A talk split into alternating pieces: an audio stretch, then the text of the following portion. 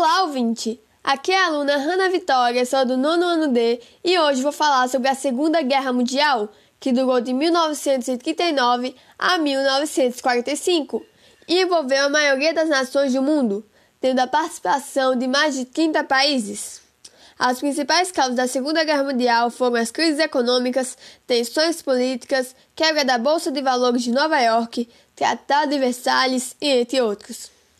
O conflito pode ser dividido em três fases: as vitórias do eixo de 1939 a 1941, o equilíbrio das forças de 1941 a 1943 e a vitória dos aliados de 1943 a 1945.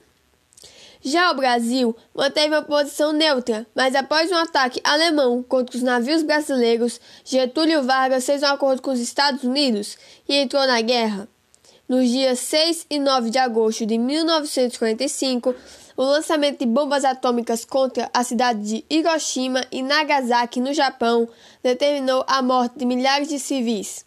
Por meio de tal ação, a Segunda Guerra Mundial chegou ao fim em 2 de setembro de 1945. As consequências da guerra causou 45 milhões de mortes e 35 milhões de pessoas feridas. Queda de produção industrial em alguns países, aumento em problemas sociais. Espero que tenha gostado. Obrigado.